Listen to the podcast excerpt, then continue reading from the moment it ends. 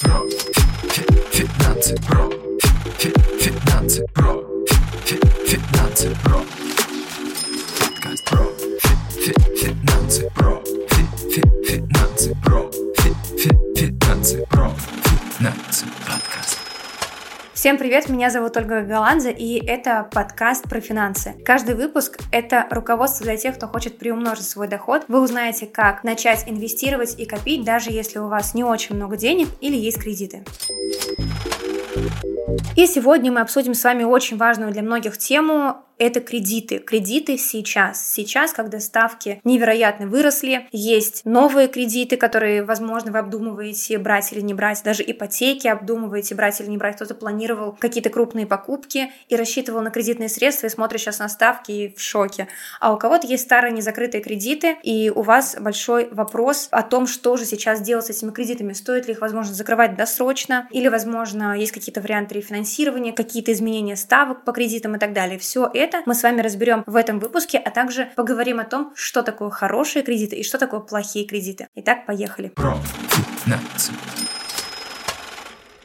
Сначала мы разберем с вами тему старых кредитов. Если у вас есть уже старый кредит, то у вас может возникнуть вопрос о том, как себя сейчас вести с кредитами, стоит ли их гасить досрочно или наоборот как-то снизить темпы погашения кредита из-за того, что ставки сейчас высокие. И я предлагаю порассуждать на эту тему с двух сторон. С рациональной точки зрения и с иррациональной точки зрения. При том, что вторая иррациональная точка зрения может быть очень сильно важна, даже более важна, чем рациональный подход, потому что все думают, что люди рациональны. На самом деле люди — это одни из самых нерациональных существ. И в последние 50 лет есть экономисты, которые получают Нобелевские премии, изучающие иррационализм и нерациональное поведение людей в экономике. Есть даже отдельное направление, оно относительно новое, поведенческая экономика. И вот с этой точки зрения мы обязательно рассмотрим с вами погашение старых кредитов.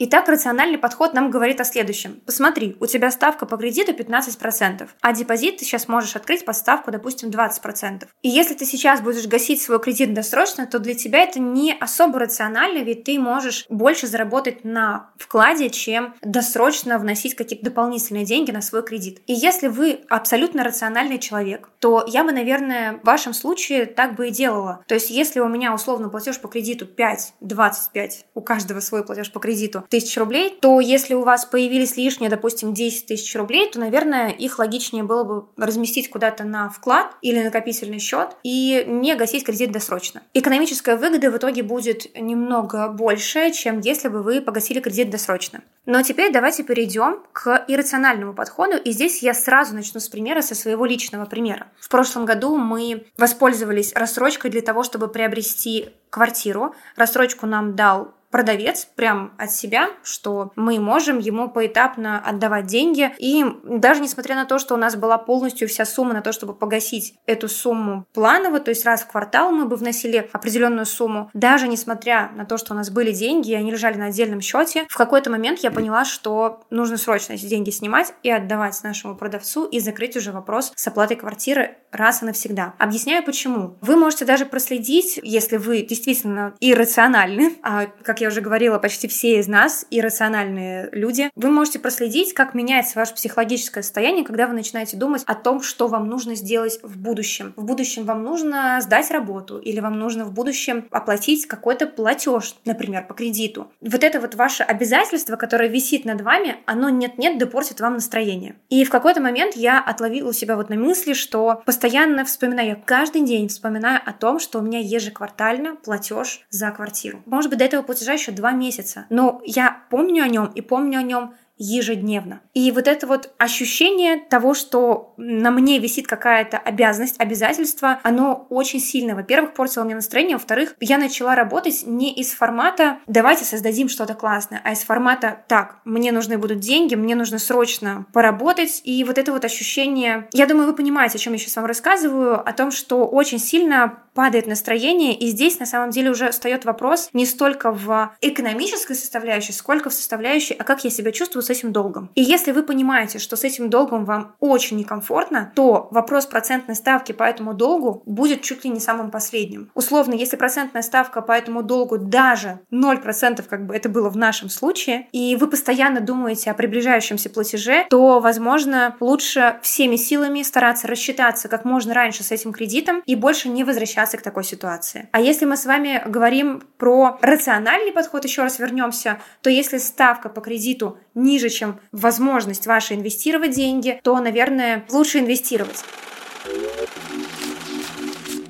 Кстати, коли уж мы вернулись к рациональному подходу, вспомните, пожалуйста, о том, что ни в коем случае нельзя инвестировать в какие-то инструменты, где нет фиксированной доходности в ожидании того, что там точно будет классная доходность. Приведу пример. Вы смотрите, так, ставка по кредиту у меня 15%, а там мне друг предлагает вложиться в какой-то криптопроект, и он там вообще 100% зарабатывает, и вообще там супер классно. И в итоге может получиться так, на самом деле, если ставка не гарантирована, что вы даже можете выйти из этого инвестиционного предложения с минусом, а вам нужны деньги для того, чтобы погашать кредит. Поэтому никогда не пользуйтесь инвестиционными инвестиционными предложениями в противовес погашению кредита. То есть, если мы с вами думаем погашать кредит или инвестировать деньги в супер рискованный проект, то очень внимательно 10 раз просчитайте, отмерьте. Вы должны быть очень финансово устойчивыми для того, чтобы инвестировать в какие-либо проекты инвестиционные с высокими рисками, с высокими доходностями. Как проверить, есть ли там риски или нет ли там рисков? Если доходность по тому проекту, в который вы заходите, по тем инвестициям, в которые вы вкладываете, сильно выше текущей ставки ключевой, текущая вот ставка, когда, например, я сейчас записываю этот подкаст, 20%, она, скорее всего, будет дальше снижаться, но посмотрим. Если существенно выше ваша доходность, то вероятнее всего и существенно выше риски. Таким образом, есть два подхода, которыми вы можете руководствоваться. Выберите, какой подход из этих двух вам ближе и, соответственно, действуйте. Если вы суперрациональный человек и дисциплинированный, то вы можете воспользоваться предложениями банков и открыть вклад под более высокую ставку, если эта ставка выше, чем ваша кредитная ставка. И если вы нерациональный и чувствуете, что вам супер некомфортно с этим долгом, то семимильными шагами, конечно же, погасить этот долг, и есть вероятность того, что когда вы его погасите, вы даже будете зарабатывать, возможно, даже и больше, чем могли бы заработать на процентных ставках по вкладам, потому что будет совершенно другой настрой, совершенно другая мотивация работать, действовать, создавать и зарабатывать.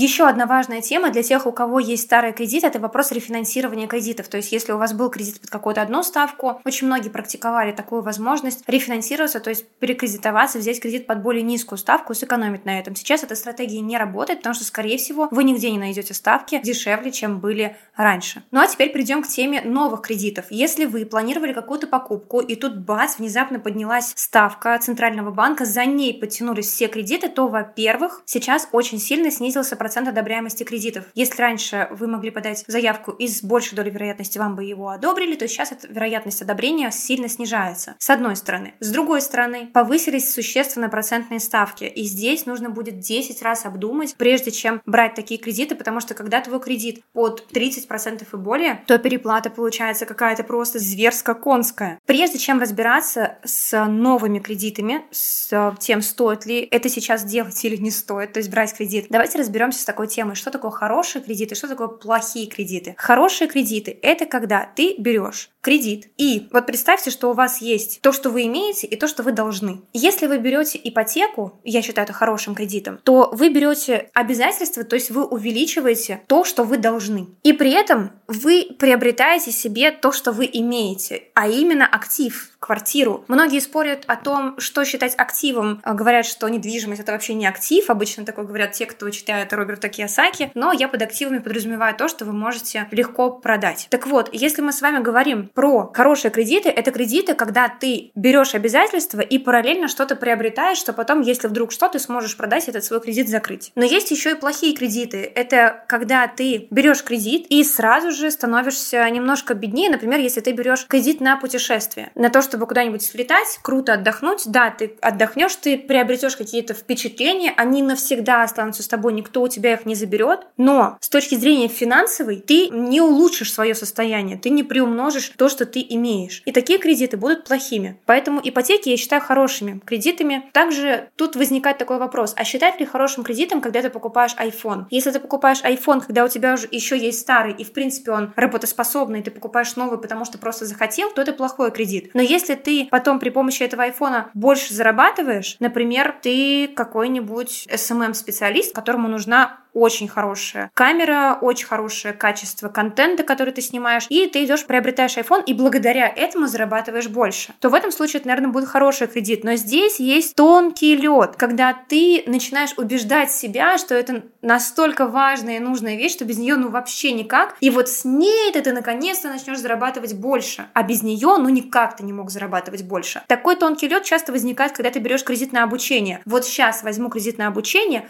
обучусь и разбогатею. В этом случае я бы, наверное, рекомендовала, как сделать так, чтобы не попасть на этот тонкий лед. Это изучить всю бесплатную, доступную тебе информацию на тему, на которую ты берешь кредит на обучение. Когда изучишь всю бесплатную, доступную тебе информацию и поймешь, что действительно без этого обучения дальше вообще никак не продвинуться, то тогда бери кредит на обучение и учись. Возможно, некоторые мои коллеги, которые продают обучение в кредит, будут не очень рады услышать это в моем подкасте, но я искренне считаю, что если ты не можешь себе что-то позволить, то ты это не покупаешь. Еще раз, первое правило личных финансов. Если я не могу себе что-то позволить, то я это не покупаю. Ни в кредит, никаким образом, ни в рассрочке, ни в долг другу. Сначала я на это зарабатываю, а потом я покупаю. Как правило, когда ты себе отказываешь в таких вот покупках, через неделю выясняется, что в принципе тебе не так уж и нужно было. Но кредит ты берешь сейчас, раз, оплатишь ты потом его на протяжении года, а то и больше. Поэтому мы с вами сейчас разобрались в том, что такое хорошие кредиты и что такое плохие кредиты. Кстати, в комментариях вы можете написать пример своих кредитов, когда вы брали, когда вы взяли кредит и поняли, что он был плохим, или когда вы брали хорошие кредиты. Примеры своей жизни. Это будет очень полезно для всех, кто нас слушает и читает. А теперь давайте разбираться, что же делать с новыми кредитами в условиях текущей ставки, когда ставка высокая. Давайте разберемся с хорошими кредитами. Давайте сразу скажу, плохие кредиты просто не берем, особенно тогда, когда такая зверская ставка. А что же делать с хорошими кредитами? Например, сейчас у многих были предодобренные ипотеки, и эти одобрения слетели все, и сейчас нужно заново подаваться в банки, и банки уже дают новые ставки по ипотекам даже. Здесь я бы рассматривала очень конкретно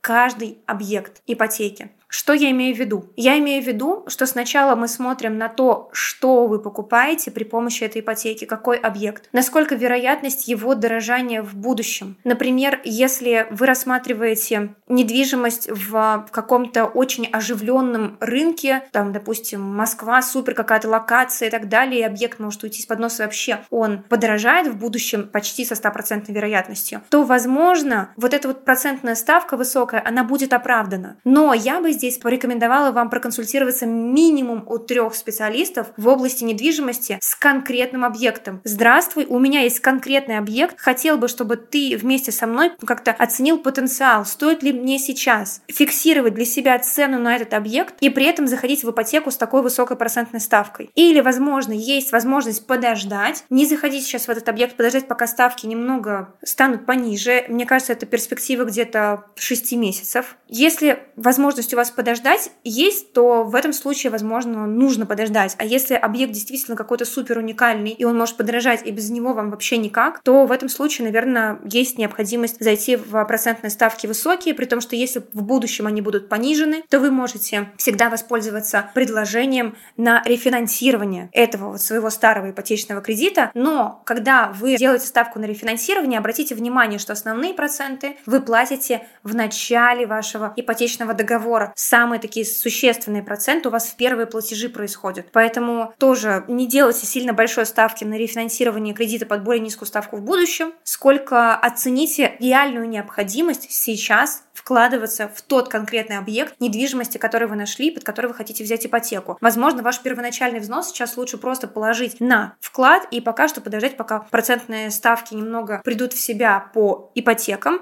ну и заодно зафиксировать себе хорошую доходность на вкладе, который вы можете получить в ближайшие те же самые полгода. Мы с вами в этом подкасте не затронули тему кредитных карт. У нас появилась в команде а не записать ли нам отдельный подкаст на тему кредитная карта — это зло или благо. И, возможно, если у кого-то очень сильно горит вопрос о том, как же закрыть эту кредитку, она уже достала. Если для вас этот вопрос актуален, то пишите в комментариях. Если мы действительно увидим интерес к этой теме, нам нужно будет в срочном порядке записывать подкаст на эту тему. Дайте нам просто об этом знать. Ну, а на сегодня мы с вами вроде как более-менее разобрались в том, что делать со старыми кредитами, в каком случае действительно стоит брать сейчас кредит даже при текущих процентных ставках и в каком случае лучше вообще не пользоваться кредитными предложениями. Спасибо, что прослушали этот выпуск. Надеюсь, что он был для вас полезным. Подписывайтесь на наш подкаст на любой удобной для вас площадке. Не забывайте оставлять свои отзывы и звездочки в Apple Podcast. И отмечайте меня также в сторис. Мне будет приятно видеть ваши отметки. Вы можете написать мне в директ, на какую тему вы бы хотели услышать следующий подкаст. И ссылку на блог мы оставим в описании выпуска. Услышимся в следующих выпусках. И самое главное, помните, что инвестиция доступна всем. Про финансы.